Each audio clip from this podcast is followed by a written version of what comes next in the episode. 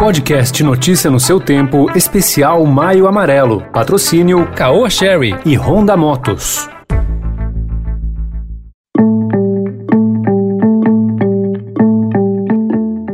Olá, seja bem-vindo, seja bem-vinda à segunda edição do Notícia no seu Tempo. Esse podcast é produzido pela equipe de jornalismo do Estadão para você ouvir as principais informações do momento. Hoje é segunda-feira, 31 de maio de 2021. E depois das notícias tem especial Maio Amarelo. Pessoas que se deslocam diariamente de bicicleta, van escolar, moto, a pé ou de carro pela região metropolitana de São Paulo relatam como praticar respeito e responsabilidade pelas vias da cidade.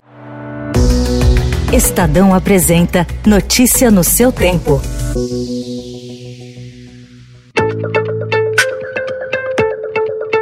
A vacinação em massa da população de Serrana com a Coronavac demonstrou que o imunizante é efetivo também para evitar hospitalizações e mortes entre idosos maiores de 70 anos. De acordo com dados apresentados hoje pelo diretor técnico de pesquisa clínica do Butantan, Ricardo Palácios, o número de hospitalizações e mortes na faixa etária superior aos 70 anos foi reduzido a zero após a semana epidemiológica 14, quando 95% dos adultos de Serrana já estavam vacinados vacinados. O presidente do Instituto Butantan, Dimas Covas, afirmou que o resultado da pesquisa indica que não há necessidade de revacinar ou dar a dose de reforço a idosos que receberam a Coronavac.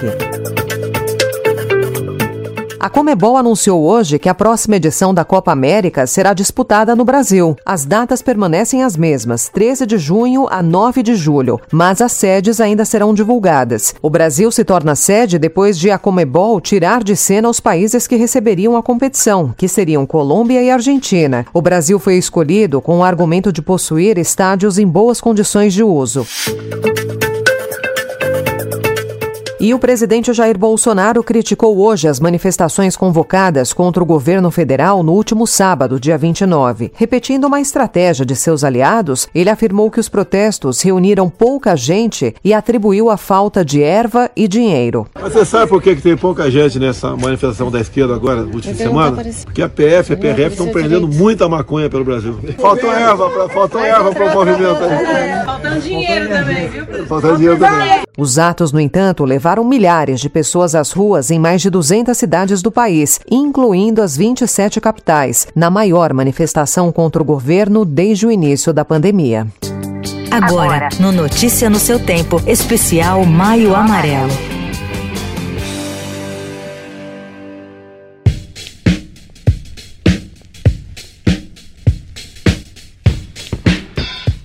O movimento Maio Amarelo 2021 chama a atenção para o respeito e a responsabilidade, que estão em falta em diversos ambientes de convivência, e no trânsito não é diferente. A reportagem do Estadão saiu às ruas da cidade de São Paulo e perguntou a algumas pessoas como é que cada um de nós pode colocar em prática essas atitudes para reduzir o número de mortes e lesões.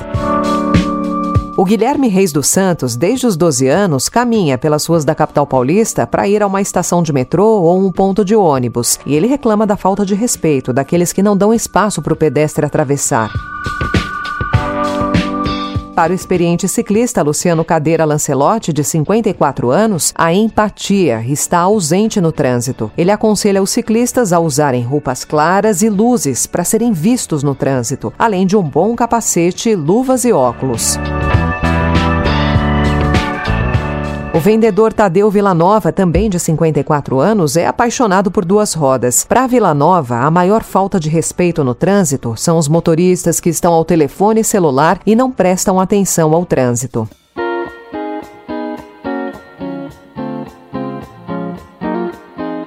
Motorista de táxi há 10 anos, Raimundo Oliveira presencia diariamente desrespeito às regras de trânsito. E ele diz que o mais comum é ver conversões proibidas, falta de uso da seta e pessoas que não obedecem à sinalização.